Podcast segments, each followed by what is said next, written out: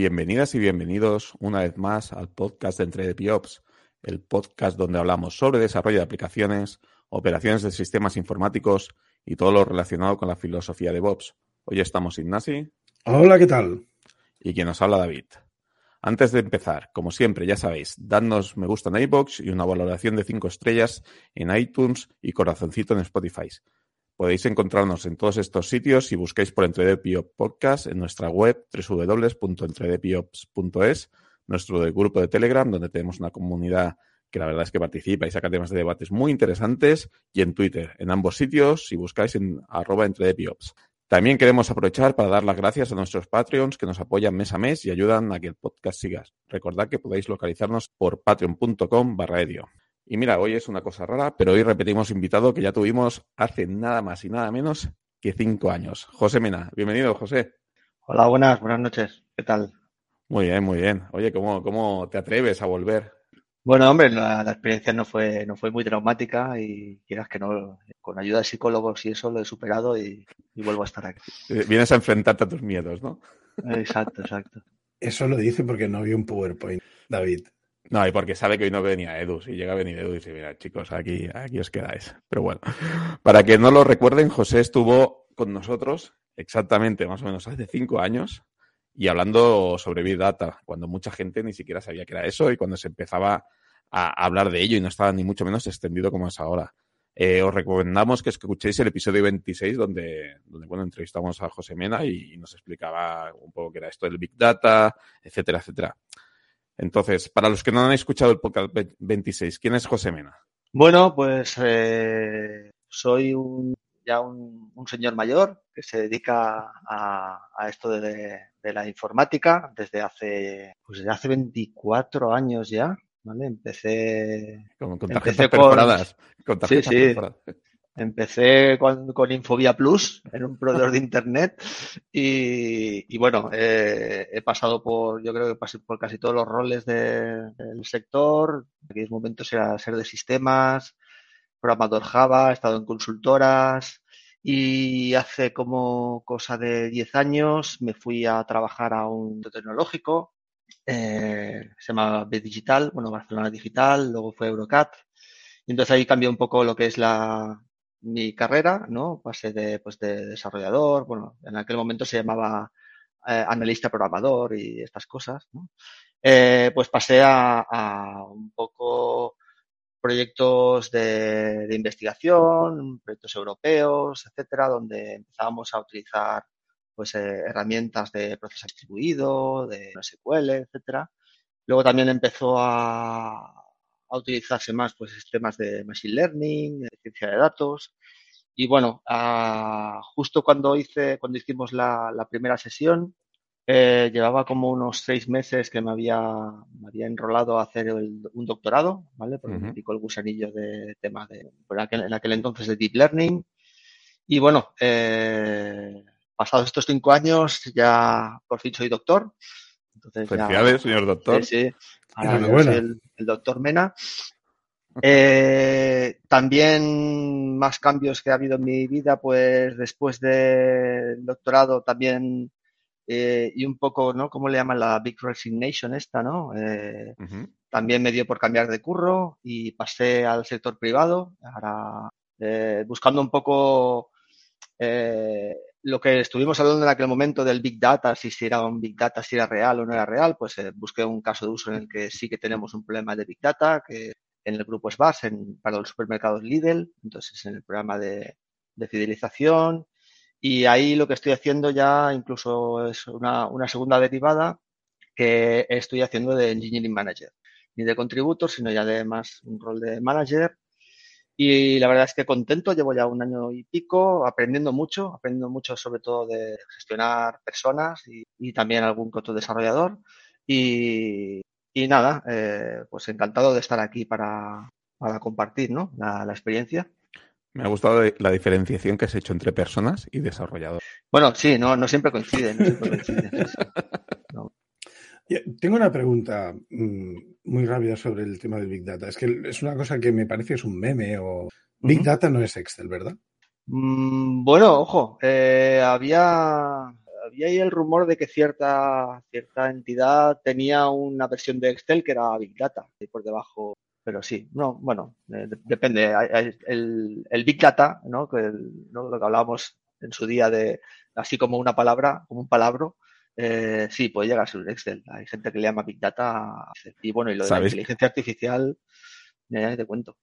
¿Sabes que acabo de tener un déjà vu? Porque esta misma pregunta la hizo Ignasi en el episodio, tal cual, ¿eh? Y la respuesta de José fue la misma, ¿eh?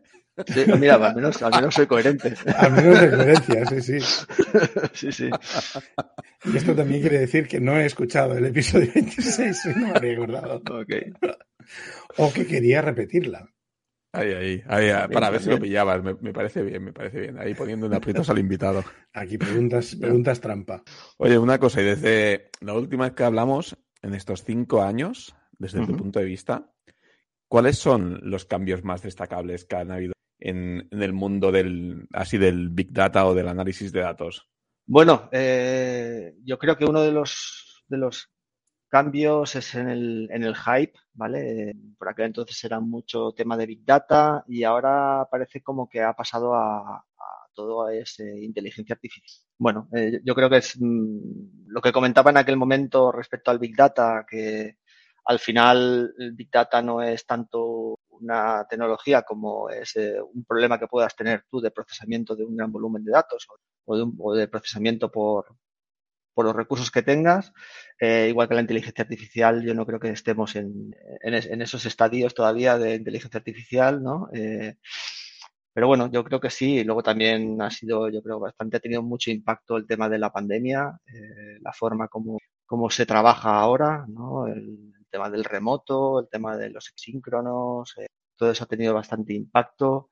Y yo creo que sí que respecto a lo que es Big Data en sí, eh, ha tenido bastante impacto lo que es la nube y, un poco también el, asentar, ¿no? La curva esta de Gartner, eh, estamos ya un poco de bajada y estamos ya, digamos, asentando la tecnología y viendo para qué verdaderamente sirve en qué casos es útil. Aquí por, bajar un poco más conceptos para los más neófitos, has hablado de Big Data, ¿no? que al final lo traduces eh, en, oye, vamos a gestionar un gran volumen de datos y vamos a tratar un gran volumen de datos, luego ya hablaremos sobre herramientas y demás, pero también para bajar de nivel el tema de, inteligencia artificial, al final entiendo que la inteligencia artificial no deja de ser un modelo matemático que entrenas, ¿no? O, que, digamos, ajustas con, con, esa, con esos datos, ¿no? que, que, consigues trabajar con el Big Data. Lo que estamos hablando de eso. ¿O qué podríamos acabar de entender como, como inteligencia artificial? Una explicación un poco más. Porque hablas de inteligencia artificial y, ¿sabes? La gente se piensa aquí. Claro, sí, exacto. Yo sé, ¿no? El, test de Turing famoso. No, eh, yo creo que la inteligencia artificial ahora mismo lo, que se usa más eh, son eh, procesos de, pues, de aprendizaje automático, ¿no? De deep learning, que lo que hacen es ayudar mucho a, automatizar tareas. Eh, tareas, por ejemplo, más que inteligencia, yo para mí lo que, lo que se ha trabajado más es en, en eh, el, no me sale ahora, los sentidos, ¿no? En, en, crear sentidos, sentidos artificiales, por ejemplo, la visión por computador, el procesamiento del lenguaje natural. este tipo de, de, tecnologías sí que han tenido un gran boom, gracias sobre todo al tema de deep learning y, te ayudan, pues eso, a automatizar ciertos procesos manuales que requieren la intervención de, pues a lo mejor del humano para hacer tareas repetitivas, ¿no? Y, en eso sí que, sí que ha ayudado mucho todo el desarrollo eh, que ha habido recientemente, bueno, desde los 2010, ¿no? De, pues con el tema de las famosas razones estas para el, para el boom de Deep Learning, como son el, el Big Data, el tener un montón de datos, eh, el tener acceso a, procesamiento como por ejemplo las GPUs, ¿no? O sea, gracias gamers porque, eh, ¿no? Gracias a vosotros, ¿no? Es así, gracias a vosotros se ha, se ha avanzado mucho en este, en este ámbito. Eh, luego cosas como por ejemplo las librerías de diferenciación automática, es decir, no tener que hacer tú las derivadas con las neuronales también ha sido un gran, un gran avance. entonces, con, con, todo eso sí que yo creo que, pues eso, ¿no? El procesamiento de, imágenes, el procesamiento de vídeo, eh, pues la traducción automática, ¿no? Todos estamos usando ahora mismo, ¿no? usamos mucho el traductor de Google, eh, etcétera. Pues todo eso sí que yo creo que la, dentro de la inteligencia artificial, ¿no? Pero las disciplinas de aprendizaje automático eh, sí que sí que han, sí que han ayudado. Entonces, sí, que ha habido bastante bastante evolución en esos. Hay, hay una, una o sea, el, tema es que, por ejemplo, la cantidad de posiciones como data scientist que, hay abiertas se, va disparando. Es, una tendencia bastante clara, menos en ciertos círculos o en ciertas eh, tecnologías. Pero, ¿qué diferencia, supongo que la traducción sería un científico de datos, de un desarrollador para ti? Eh, yo creo que, y, después de haber estado en los dos sitios, yo creo que la, para mí la mayor diferencia era la incertidumbre. Es decir, tú cuando estás, cuando estás como desarrollador, tú tienes una tarea, ¿no? Tienes que desarrollar pues, eh, una función o una feature, etcétera, y sabes pues que echándole más o menos horas, a no ser que tengas un problema integrando tal librería o etcétera, eh, eso tiene, tiene un recorrido, ¿no?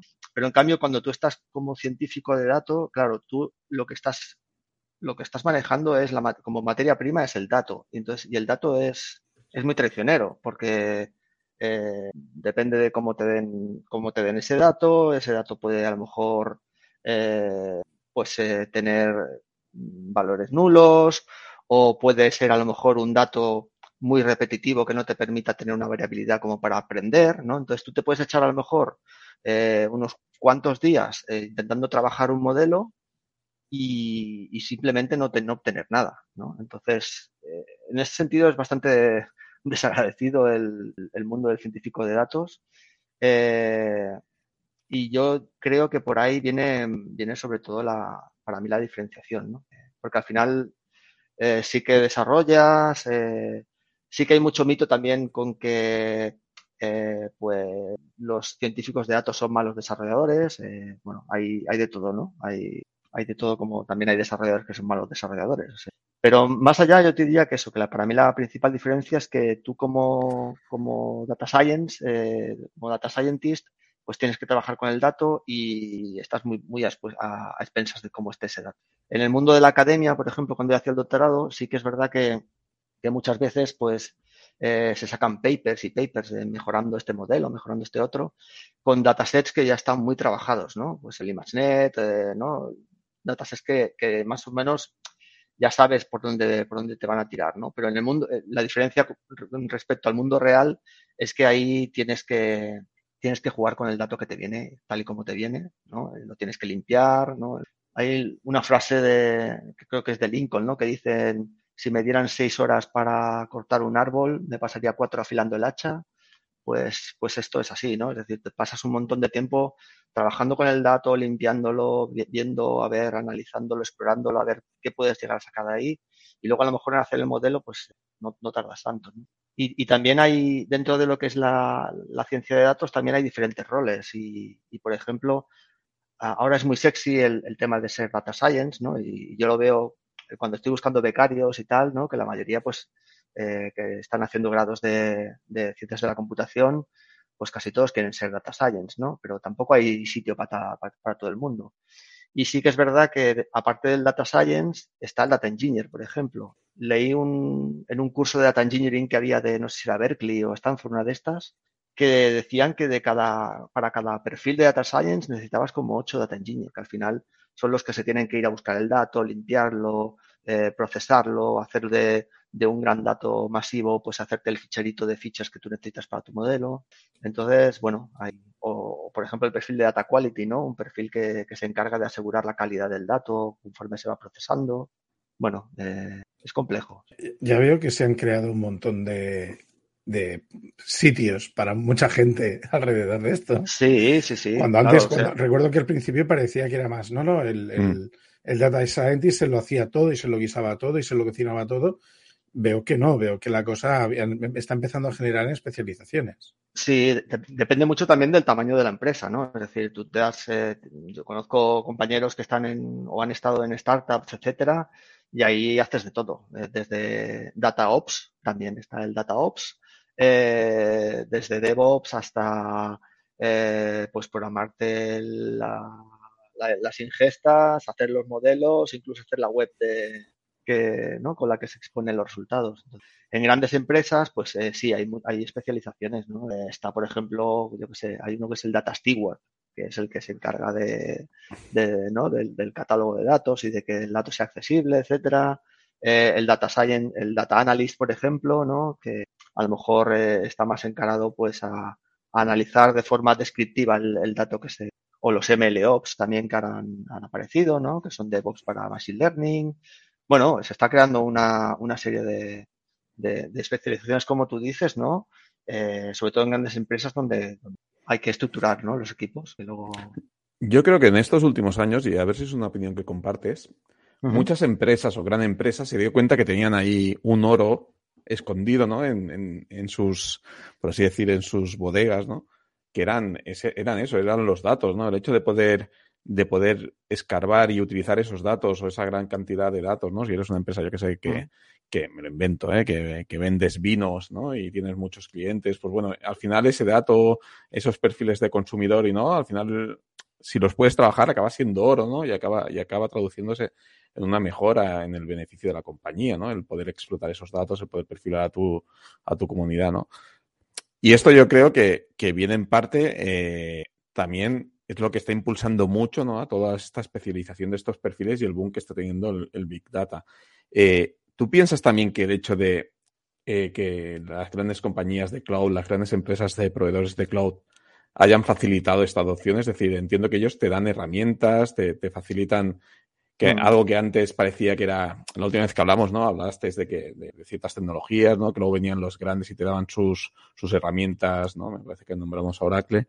¿Tú piensas que, que empresas, vamos a nombrar las grandes, ¿no? Como Azure, como AWS, como Google Cloud, eh, ya te dan sus herramientas serverless de, de Big Data, ¿no? Y esto ha facilitado mm. mucho que estas empresas den el salto, ¿no? A decir, oye, mira, lo tengo fácil, lo tengo fácil para probar, ¿no? Puedo hacer pruebas uh -huh. rápidas, puedo ver si esto funciona y me aporta valor.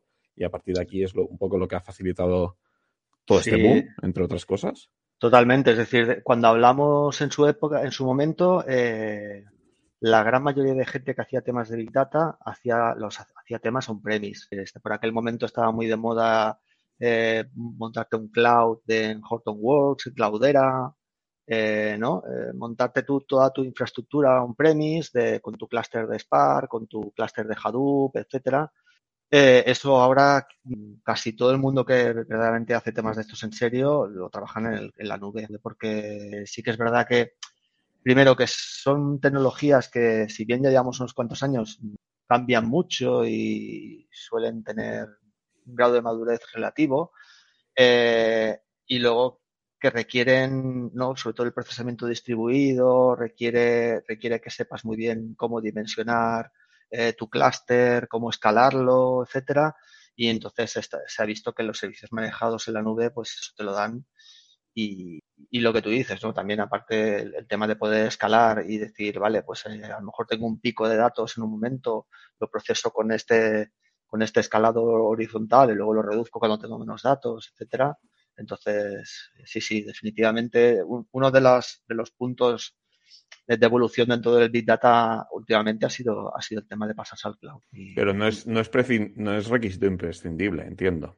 No, no, no, pero... te digo, o sea, sí, tú puedes, tú puedes seguir eh, trabajando, bueno, con, hay mucha gente que todavía que, este, que sigue trabajando con este tipo de soluciones, ¿no? Y que se monta, se montan su, su clúster, hay soluciones pues, con Ansible, etcétera, te lo despliegas ahí en tu, en tu parque de máquinas virtuales y, y lo tienes todo eh, solucionado. Pero sí que es verdad que que, bueno, al final es un tema de escalabilidad también, ¿no? Y, de, y, y también de, de, perfiles, ¿no? Sí que es verdad que los perfiles de, pues de DevOps que te mantienen esa infraestructura eh, suelen ser bastante caros y, y, bueno, y, temas también como, por ejemplo, el tema de seguridad, el tema de networking, etcétera, que te lo gestione ya la nube, te da mucha, mucha. Por yo creo que sí, que ha sido un, está siendo, vaya, un, una migración masiva para, para, la nube. A nivel de seguridad, has sacado un tema que la verdad es que yo nunca me lo he planteado, ¿no? A nivel de seguridad, la gestión del dato, eh, entiendo que es bastante importante, ¿no? Ahí a nivel de, análisis de datos, entiendo que siempre tenéis que buscar un perfilado totalmente anónimo. se tiene que tener bastante cuidado con esto, ¿no? Sí, sí, sí, es, es, muy, muy importante. De hecho, nosotros eh, tenemos un departamento legal que siempre involucramos cuando vamos a hacer algo nuevo, etcétera, porque la GDPR, desde, bueno, antes la, ley de protección de datos, pero con la GDPR eh, tienes que andar con mucho ojo porque te cascan unas multas muy, muy, muy serias, ¿no? Entonces, eh, eh, tienes que estar muy al día de no guardar dato personal, de, ofrecer los mecanismos estos del derecho al olvido, de anonimizar los datos personales cuando no son para transacción, sino que son para analítica. Sí, es, bastante curioso, ¿no? Y luego también cosillas que te van saliendo, como por ejemplo, ahora Apple decide que, no, que, que no se pueda traquear la información que se genera en los móviles, ¿no? O sea, tienes que tienes que pedir el, consentimiento de traqueo a la gente y, tienes que tener en cuenta en tu analítica, eh, claro, eh, ya estás introduciendo sesgos, ¿no? Porque, vale, pues la gente que tiene Apple no los puedo traquear, pero entonces eh, me estoy perdiendo cierto perfil de usuario, a lo mejor, ¿no? Que son los que usan Apple, que ya a lo mejor tienen ciertas características comunes. Entonces, bueno, sí, sí, es, es un tema muy peliagudo que se tiene que andar con mucho ojo porque porque sí, sí, o sea, hay muchas empresas que les han cascado multas muy serias. Y luego también el tema de si tiene, si es a nivel multinacional, pues en las diferentes legislaciones, la europea, la americana, porque también tenemos, tenemos, tiene la fama como de que en América no hay, no hay GDPR, pero casi que para mí aún peor, porque incluso de estado en estado a lo mejor te puede cambiar un poco la legislación. Entonces, eh, es muy importante, sí. En el, disculpa, en el episodio anterior en el, que, en el, de hace cinco, eh, mencionaste una, una, serie de herramientas, tenemos una, una, lista de algunas de las que comentaste, y querríamos saber si estas herramientas, o sea, cómo han evolucionado estas herramientas, si sigues basándote en las mismas y si hay alguna nueva que se haya pueda añadir. Eh, sí, sí. Básicamente los sospechosos habituales siguen siendo los mismos. Spark, para el procesamiento distribuido, eh, el Kafka ¿no? para el tema de streaming, eh, lenguajes de programación seguimos usando sobre todo Python y, Scala, aunque ahí hay, hay, un debate bastante importante ahora. Eh, a, grosso modo, sí. cosas que han cambiado, mm, sobre todo un poco en relación a lo que estábamos comentando ahora, el tema del cloud. Spark, por ejemplo, eh, la gente de Databricks, que son los que crearon Spark, han sido muy inteligentes y han hecho una empresa eh, a partir de ese producto, ¿no? Y, ahora mismo en, la nube hay poquita gente que use Spark eh, open source, dijéramos, y la mayoría usamos Databricks, usamos el, servicio manejado de, que te da Databricks, que te gestiona todo el tema del pues, el despliegue del clúster, que te da funcionalidades, eh, esto de Lakehouse, ¿no? Eh, Entonces, eh, sí, yo te diría que más que la, herramienta en sí, es el cómo la utilizamos y, por ejemplo, Glue también, eh, temas de bases de datos, pues ahora tienes el Cosmos, ¿no? Que antes teníamos que si un MongoDB, que si un columnar, un no sé qué, ahora tenemos un Cosmos que, que es casi de todo un poco, ¿no? Seguimos teniendo los, los eh, de toda la vida, el SQL Server, el Postgres, etcétera. Y herramientas nuevas que, que van saliendo, eh, pues eh, te diría, por ejemplo, DBT, que es una herramienta para hacer ETLs basada en, en SQL, que está teniendo bastante tirón ahora mismo. Y, para, perdona que te corte, perdona que te corte, que si no se me pasa. Para los que no tenemos ni idea, ETL, ¿qué es una ETL? ETL, vale, ETL es extraer, transformar y cargar, ¿vale? Extract, transform and load. Entonces es extraer los datos de algún sitio, por ejemplo, de, una base de datos de negocio, que tú no, no, te vas a poner a hacerle queries ahí para, para hacer tu analítica, porque está tu negocio ahí, entonces lo que se suele hacer es extraer esa información, hacerte un volcado, hacerte un, un CDC, ¿vale? Un, del cambio.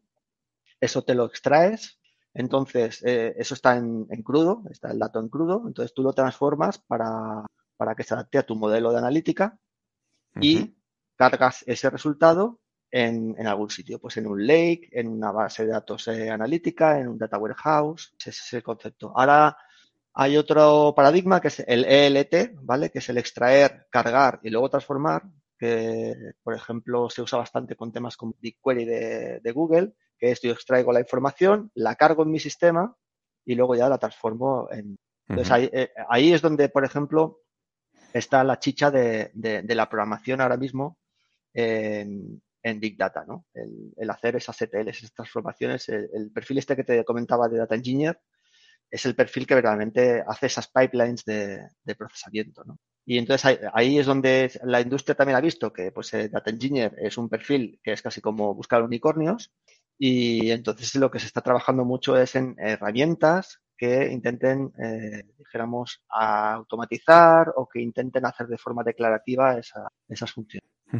Entonces, como, esas herramientas... Ah, Glue, por ejemplo, ¿no? Entiendo que sería un ejemplo. Exacto. Es, el, el, objetivo ahora es eso, ¿no? Es, es, eso que ahora mismo es muy programático y que aparte requiere no es una programación cualquiera, sino que requiere programar con Spark, eh, con, ¿no? con los, conceptamientos, los conceptos de procesamiento distribuido, etcétera, eh, pues eh, se aplane o se, como le llaman, se democratice, ¿no? Lo máximo posible. Y, y para eso están, están trabajando bastante. O la gente de Databricks, por ejemplo, está haciendo que cada vez eh, pues el, el, el, tema del SQL eh, sea mucho más transparente para el usuario tirando SQLs tirando queries y que luego, por ejemplo, el, motor de procesamiento distribuido haga lo que tenga que hacer, ¿no? O también hay, últimamente me, gustó mucho una librería que se llama, no sé cómo se pronuncia en inglés, es Fugue, que es una librería de Python que lo que te hace es abstraerte de, de si tienes o no tienes Big Data. Si tú te haces una transformación con código Python nativo, y entonces él se encarga de saber si el volumen de datos es suficiente como para tener que irte por Spark o bien si lo puedes resolver con Pandas. Esa es la librería de, data frames de, Python que usan los, los data scientists, ¿no? Entonces esa herramienta está muy guay porque una persona, por ejemplo un data scientist que no tenga el, el rol de data engineer, ¿no? Eh, pues eh, puede seguir haciendo sus pandas como ha hecho toda la vida y a lo mejor por debajo está tirando un cluster de Spark. Esas herramientas también o por ejemplo otra como que también está chula que es Petastorm, que es, eh, que es para utilizar en modelos de deep learning eh, ficheros de, en un formato que se llama Parquet, ¿vale? Columnar, que es, que es un fichero de, un sistema de ficheros distribuidos. Entonces estás metiendo, estás enchufando tu modelo con un, con un Big Data por debajo. Ya te digo, bueno, de, de herramientas hay, hay 100.000. Oye, y los conceptos estos que vas diciendo, Data Warehouse, Data Lake, eh, ahora Data Lake House, todo esto podrías situarnos un poquito, diferencias, así hay alguno más. Ahí, ahí está, yo creo que ahí está la, la pugna ahora mismo. Es decir, eh, hace cosa de unos 10 años o así, o, más, eh, todo el mundo que hacía business intelligence y tal, tenías tu data warehouse, ¿no? Que era lo que, lo que decía antes, ¿no? El, OLAP y el OLTP, el mundo transaccional de tu base de datos de negocio, que, ¿no? Donde tú tienes tu operacional. Y luego la parte analítica. Entonces, lo que, lo que se hacía por aquel entonces es tener un, un modelo analítico, una base de datos analítica, en la cual tú le pudieras hacer SQLs, y entonces lo que tenías eran aquellos modelos que le llamaban en estrella o en copo de nieve, ¿no? Tu modelo, tu tabla de hechos, tu tabla de dimensiones, etcétera. Eh, eso eh, requería que la información estuviera estructurada. Eh, tú tenías que modelar la información para, para poder hacer tus análisis. tienes que hacer tus ETLs, ¿no? Famosas que te estaba comentando antes. Y luego se vio que con el auge del Big Data, lo que había acceso, era mucha, mucha información, grandes volúmenes de datos, eh, pero no estructurados. Entonces, eh, salió también el paradigma este que te digo, ¿no? De extraerlo, cargarlo, en este caso en el lake, eh, no estructurado, y luego hacer las transformaciones que yo tuviera. Entonces, se, se perdían un poco las capacidades estas de más de base de datos a sacrificándolas por el hecho de poder tener información no estructurada, pues eh, que me llegara un JSON, que me llegara un XML, un CSV o lo que fuera, ¿no? Y yo ya me preocuparía hacer la transformación para poder extraer, por ejemplo, mi modelo de, de para sacar las fichas de un modelo de Machine Learning, etcétera, ¿no? Eh, con eso también lo que se creó un poco fue la, una cultura de, del síndrome de Diógenes también, de, ¿no? Vamos a coger todos los datos, los meto ahí y luego ya veré lo que hago. Y, lo que pasaba entonces es que era, era ingobernable. Eh, tienes un montón de datos ahí, que, que no todo el dato es, útil y, requerías pues de, mucho tiempo de computación, de, gastarte mucho dinero a lo mejor para, para no conseguir nada porque el dato que tenías no era de, calidad. Entonces ahora eh, la gente del Lake eh, ha visto que a lo mejor poniéndole capacidades de, de transaccionalidad, poniéndole capacidades de lo que te, lo que te decía, ¿no? De hacer más fácil eh, hacerle queries SQL, eh, pues eh, pueden, pueden tener lo mejor de los dos mundos y también la gente de Data Warehouse ha dicho, hostia, vamos, a, vamos a poder, vamos a mirar de estructurar, de, de incorporar información no estructurada, con lo cual están como convergiendo y está el modelo este ahora de Data Lake House, ¿vale? Que no deja de ser como una especie de híbrido. Es coger, eh, coger un, data lake, que no es, que es estructurado, que es un montón de ficheros, ¿vale? Y darle capacidades, por ejemplo, de, pues de transaccionalidad ¿no? De, poder, de poder coger y, hacer un update, ¿vale?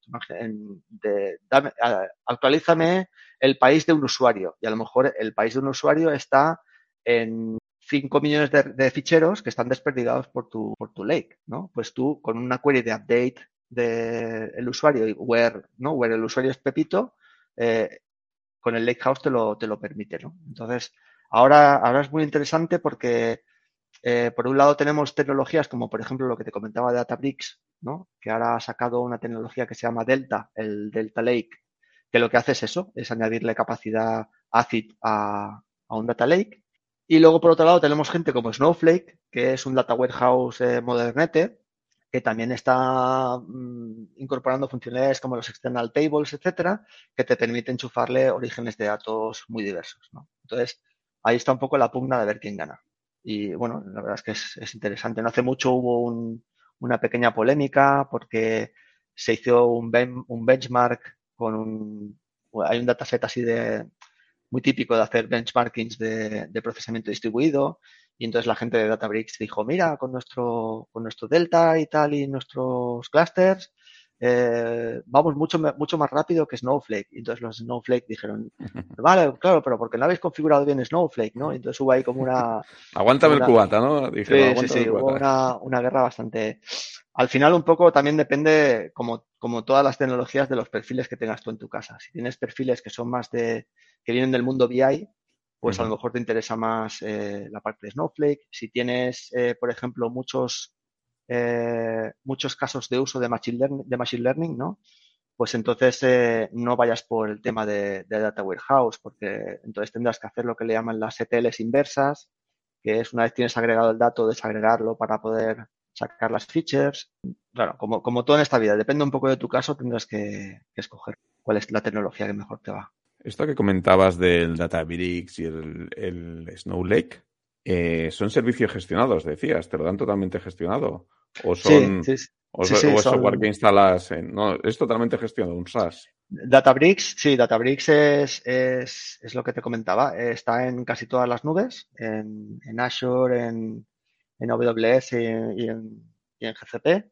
Y sí, es, es, gestionado. Tú puedes tener tu Spark, como teníamos, bueno, lo que te decía, ¿no? Del Cloudera, el Hotware, lo puedes tener ahí, pero la empresa, dijéramos que el comercial es Databricks y entonces ellos, Snowflake también tiene su, su cloud. Una cosa, hemos, hemos estado hablando, bueno, no podría decir tangencialmente, si hemos hablado bastante, pero sobre el machine learning, la inteligencia artificial, el deep learning. Eh, podría, eh, o sea, quiero pedirte a ver si puedes dar una visión un poco más clara de la, de, la relación que tienen, si, si uno depende del otro o al revés, si son complementarios, si uno construye herramientas para el otro, o sea, cuál es, cuál es la relación que hay entre o son el mismo mundo. Mm, no, no tiene por qué, es decir, es lo que te comentaba. Eh, normalmente eh, el, el, mundo de machine learning, etcétera, tú sueles trabajar con datasets que no, no tienen por qué ser enormes. Y, y, aparte, el procesamiento que haces con GPU eh, es, un, es, un, es un escalado en, en, vertical. Es decir, tú al final lo que tienes es un montón de procesadores dentro de la tarjeta gráfica que te permiten paralelizar eh, cierto tipo de operaciones, sobre todo de cálculo de matrices en, en Machine Learning y sobre todo en Deep Learning. Eh, sí que es verdad que el Big Data eh, como concepto eh, es parte complementaria de ese proceso. Es decir, si yo no tengo el dataset preparado y me lo tengo que ir a buscar, eh, pues tengo que hacer unos procesos de ETL, ¿vale? Para acabar teniendo en mi lake el dato que yo necesito para montar mi modelo. por ejemplo, un modelo así muy típico, em, un sistema de recomendación, ¿no? Un sistema de recomendación tipo Amazon de los, los usuarios que vieron este producto también compraron estos otros. Claro, tú tienes que coger y traquear en una, en una web o en una, en una aplicación móvil todas las vistas que hacen todos los usuarios de todos los productos. Eso al cabo del día eh, es una información brutal.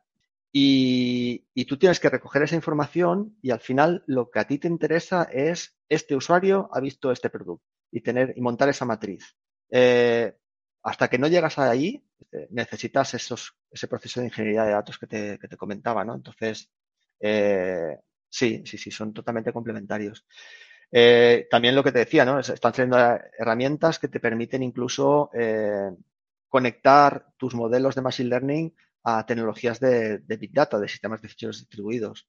Otra cosa también que es muy importante y que por ahí viene el tema de las, del MLOps es un, sistema de, de, Machine Learning se basa en un entrenamiento, ¿no? O sea, para, al final, para que una máquina sepa eh, saber si una foto es de un perro o un gato, tú lo que le tienes que pasar es un montón de fotos de perros y gatos con la etiquetita, ¿no? De estas fotos de un perro. Y entonces él aprende eso. Em, para poder eh, tener cierta estabilidad en tu modelo, necesitas tener identificado con qué versión de datos has entrenado ese modelo. Porque si luego hay un cambio en los datos, tienes que volver a entrenar ese modelo y tienes que tener una reproducibilidad de todo. Entonces, también ahí están saliendo en la nube, eh, o por ejemplo la gente de Databricks nuevamente, eh, pero la gente de Azure, la gente de AWS con el SageMaker, con el Azure ML, de, lo que se están ofreciendo es unas herramientas que te permiten tener el pipeline eh, del procesamiento de, de tus modelos, ¿no? Y de cómo se despliegan esos modelos para, para luego usarlos. Entonces, eh, sí, sí, sí, totalmente hay una relación. Eh, al final, al final es lo que te decía, ¿no? Un data scientist, eh, ocho data engineers. Entonces, eh, a fecha de marzo de 2022, que es cuando estamos grabando esto, ¿vale? Un marzo, de hecho, 23 de marzo a las 11 de la noche, estamos aquí dándolo todo. Una empresa que diga, oye, yo voy tarde, pero quiero meterme en el mundo, esto de, del Big Data, Big Data, quiero saber por dónde tengo que empezar, ¿no? O sea, ¿cuáles serían los primeros pasos que tú recomiendas para una empresa que empiece, que pueda empezar a utilizar esto? Fichar personas primero, ¿cómo lo enfocarías? Tú eres el dueño de la empresa, ¿cómo lo enfocarías? Primero, yo creo que lo que te tienes que, hacer es eh, qué preguntas te quieres hacer con los datos. Es decir, eh, por ejemplo, si yo tengo una aplicación móvil y voy a sacar una nueva característica que es, no sé, buscar, eh, ofrecer puntos de recarga, de recarga para vehículo eléctrico, ¿no? Eh, vale, pues yo qué quiero hacer con eso. Pues a lo mejor yo soy una empresa de alquiler de coches y, con eso lo que quiero es eh, aumentar mi base de usuarios de vehículo eléctrico, ¿vale? Pues entonces, ¿cómo voy a medir eso? Que preguntar. Eh, pues necesitaría saber de, los usuarios de vehículo eléctrico cuáles son los que me acaban alquilando un coche, ¿vale? Entonces, cuando tú sabes esas preguntas, tienes que ir a buscar el dato que te, que te las puede resolver. Y, y no siempre es Big Data, ¿no? Lo que decíamos del Excel antes. Eh, cuando empiece la, cuando empiece la empresa, a lo mejor no tiene problemas de Big Data. Y puedes, y esto es algo que en Eurecat sobre todo vi, ¿no? Vi muchas startups que empezaban con su MySQL y con su infraestructura, ¿no? Y llegaba el momento en el que se les quedaba corto. Se tenían, pues ahí, ahí tienes que ya empezar a plantearte moverte a la nube, empezar a, a, tener estas separaciones de, la, base de datos operacional y la base de datos analítica. Eh, entonces, bueno, es un poco igual con temas de Machine Learning, igual, ¿no? Hay gente que, que dice, ha leído en una revista que hay que poner Deep Learning, donde sea, ¿no? Y, y tampoco es siempre así. A veces, a veces poniendo lo que le llamaban en la uni un sistema experto, es decir, poniendo una serie de ifs y elses, eh, ¿no? Un sistema de reglas ya, ya tienes algo que parece inteligente. Y a lo mejor una vez tengas eso, lo puedes ir evolucionando y acaba siendo un modelo automático. Poco a poco, ¿sabes? Ahora, lo que sí que está muy interesante ahora es el, y, que es, y, que es, un cambio de paradigma bastante guapo, es el, el, concepto de data mesh, ¿vale? Es decir, es un poco lo de los microservicios que pasó en su día eh, con el desarrollo de aplicaciones, ¿vale? Uh -huh. De, pues en vez de tener un agente de frontend, un agente de backend, etcétera, eh, yo, yo, lo, que tengo es un servicio y tengo un equipo multidisciplinar que, que me resuelve ese objetivo de negocio, ¿no? Pues con el dato pasaba un poco eso. Con el dato, eh, hasta ahora, lo que se suele hacer es tener un, un departamento de, de, Big Data o de Data Analytics, ¿no? ¿Qué pasa con ese enfoque? Pues que la gente de producto sacan sus features, etcétera, eh, y entonces te vienen luego y te dicen, oye, hemos sacado esto, ¿cómo lo podemos explotar? Entonces tiene que ir el equipo de Big Data, ¿vale? Eh, mirar sus sistemas eh, transaccionales, ver cómo sacó el dato de ahí y luego intentar ver, eh, ponerse con la gente de negocio a ver qué, qué, qué pueden sacar de ese dato. con ese modelo, ¿qué es lo que nos está pasando? Pues que la gente que está ahí en el, dato pierde un poco la visibilidad de, de, por qué está haciendo su trabajo. ¿vale? Y una pregunta, ¿cómo hace la gente, o, o bueno, o qué métodos hay? Porque claro, cuando trabajas con tanta volumetría de datos y con, y con tantos inputs, muchas veces entiendo que acabas perdiendo la visión o, o, no tienes una visión global de la cantidad de datos que hay, ¿no? ¿Cómo haces para evitar que venga otro equipo, otra persona y se ponga a trabajar o duplicar datos? Uh -huh. ¿Qué, ¿Qué, tipo de herramientas hay de gobierno de datos en este eh, sentido?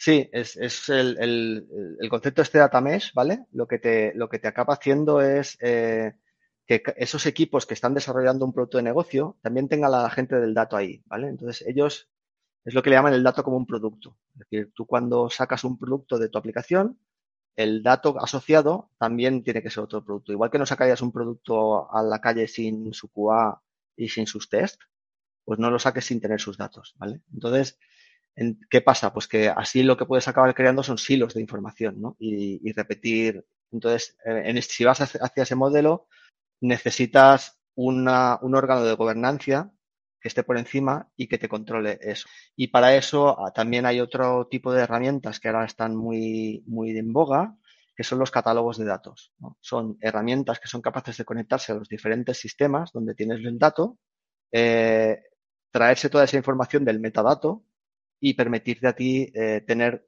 al final es como cuando vas a una biblioteca, los que tenemos unos años, cuando ibas a una biblioteca y, y, te, y, te, ibas a un armario que había con cajitas y estaban las fichas de los libros, ¿vale? Pues, Madre mía, y tanto. Eh, pues eh, sí, chicos, esto, pues, eh, pues un poco es eso, ¿no? Esa, esa, herramienta que te permite saber qué datos hay en tu empresa, dónde tienes que ir a buscarlos, te gestiona el acceso, la seguridad del dato. Entonces, eh, también ahí está, en el mundo del, dato, también está habiendo una pugna bastante seria en, sacar ese tipo de herramientas porque no es fácil, ¿no? Porque al final te, se tienen que integrar con diferentes tecnologías, entender cómo sacar el metadato de cada una de esas tecnologías y cómo, y cómo hacerlo útil.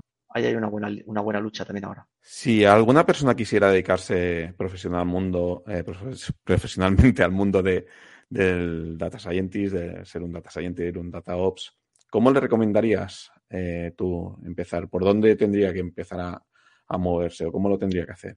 Eh, bueno, ahí depende mucho de, de, del perfil concreto, ¿no? Es decir, si tú quieres ser data scientist, eh, bueno, eh, hay bastantes cursos, ¿no? De, online, de Coursera, etcétera. Está el famoso este del Anti-1G, bueno, y, y, otros cursos.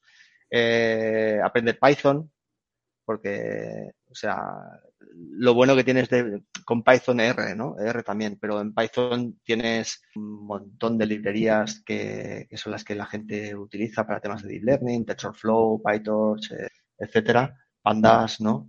Eh, entonces, aprender Python, aprender cursos, un curso de introducción a, también de introducción a, a matemáticas, ¿no? De estadística, de álgebra lineal, eh, o como mínimo las matemáticas que hacen falta para entender, si no vienes de, un, de una carrera, dijéramos, de, de, ingeniería o de ciencia, eh, por ahí, por ahí empezaría, ¿vale? Eh, si te quieres meter en temas de data engineer, eh, que yo te recomiendo porque no, hay, mucha gente, no hay mucha gente y se cobra bastante bien, eh, pues ahí sí que nuevamente Python, Scala, y ahí, es, ahí tenemos ahora mismo una, una batalla también bastante chula. Eh, curso, hay un curso, este curso que te comentaba, me parece que es de Berkeley, de Data Engineer, que está, que está muy bien. Y, bueno, aparte a nivel de titulaciones universitarias, ¿no? Ahora hay bastantes másters de, pues, temas de Data Science, ahora empiezan a haber másters de, Data Engineering también, creo que en la UPC y en la UAB. Eh, luego también hay grados ahora que, no ya a nivel de máster, sino a nivel de grado, que ya tienen eh, las ciencias de computación, pero también eh, mezclando con, con, matemáticas, o el, doble grado, por ejemplo, que en la UB me parece que hay también de matemáticas e informática. Pero bueno, si no te quieres meter, dijéramos, o, o meterte un doctorado entre pecho y espalda, como dice yo, eh, puedes, puedes ir empezando pues con bootcamps, eh, con Code Academies también, que hay, que están bastante bien. Y, y puedes hacer tus cositas, ¿no? O sea, lo, lo, lo bueno que tiene el tema de, del modelado es que puedes llegar a hacer cosas a nivel individual. Pues, bueno, sí, tener ganas de aprender. Al final hay un montón de información de, tu, de YouTube eh, que, que, te puedes poner bastante. Hay, hay una pregunta que la hemos dejado para el final porque es un cierre un poco divertido uh -huh. y porque a lo mejor o sea, la cosa es, si dentro de cinco años vuelve, volvemos a entrevistarte para hablar de Big Data, ¿qué crees que, que, nos vas a contar? O sea, ¿cuáles son tus predicciones para el mundo del Big Data y Machine Learning dentro de cinco años? ¿Por dónde crees que van a ir las cosas? Yo por lo, por lo que estoy viendo, eh, un poco lo que, lo que comentaba al principio, ¿no? De esta automatización, eh, esta guerra que hay ahora mismo entre lo programático y lo declarativo. Eh, creo que al final se va a imponer bastante el tema, el tema, por ejemplo, de esta democratización que decíamos, ¿no? De, de por ejemplo, de SQL y de automatizar ciertas cosas, ciertas ingestas que ahora mismo requieren de ese perfil de data engineer eh, muy especializado. Eh, luego el concepto este de data mesh, de meter a la gente de datos dentro de los equipos, harán que esos equipos también se imbuyan en, en, en este, en este mundo. Con lo cual, yo no y es un poco tirarme piedras sobre, sobre mi tejado, pero yo el perfil, por ejemplo, de Data Engineer o cambia mucho o, directamente ya no estará, ¿vale? Eh, el tema de, por ejemplo, de, de Machine Learning, ahora hay, también hay bastante tendencia con el tema del AutoML, es decir, modelos que son capaces de, de entrenarse solos, eh, con lo cual también el tema del Data Scientist o el tema del, del del científico de datos que genera estos modelos, cuidado también, no sé cómo estaremos de aquí cinco años.